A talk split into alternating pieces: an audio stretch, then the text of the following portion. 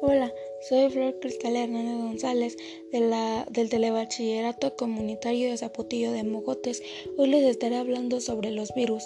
¿Los virus están vivos y qué son?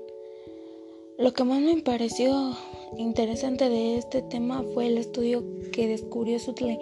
Dice el cual decía que más de 800 millones de virus se depositaban en cada metro cuadrado de la Tierra cada día y que una cuchara sopera de agua de mar hay generalmente más virus que habitantes en Europa. También decía que tragábamos más de mil millones de virus cada vez que íbamos a nadar. Lo que también me pareció algo interesante fue sobre el artículo publicado en 2011 en la revista Nature Microbiology, que estimaba que había más de un quintillón seguido de 30 ceros de virus en la Tierra. Si se colocaran uno al lado del otro, formaría una fila de 100 millones de años luz, es decir, mil veces la longitud de la Vía Láctea. Lo que más me gustó del tema también fue el saber que la cantidad inimaginable de virus que podíamos consumir sin darnos cuenta.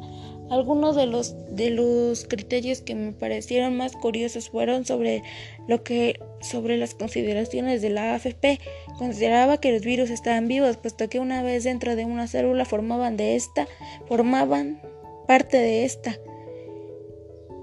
También decía que Terry Short los describía como un metabólico inactivo a menos que pudieran entrar en un cuerpo caliente y en el interior de una célula los virus son, son inertes, explicaba la científica.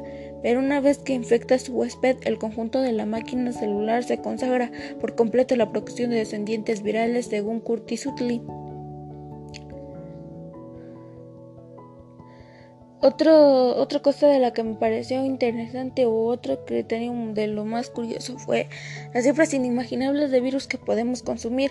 Los virus se explican mejor a través de cifras alucinantes. Eh, según Curtis Sutley, virólogo de la Universidad de Bristol Columbia en Canadá, las propiedades físicas de los virus dificultan la comprensión. Para empezar, su pequeño tamaño.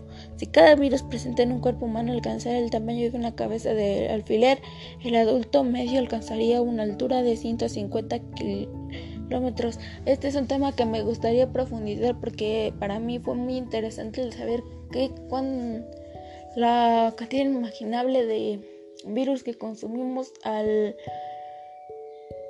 al comer con las manos sucias, al tomar agua salada, al, al jugar y no nos damos cuenta qué cantidad de virus estamos, de, estamos tomando y a la vez consumiendo porque hay veces que si se nos olvida lavarnos las manos o desinfectárnoslas y los virus se quedan en en nuestra piel.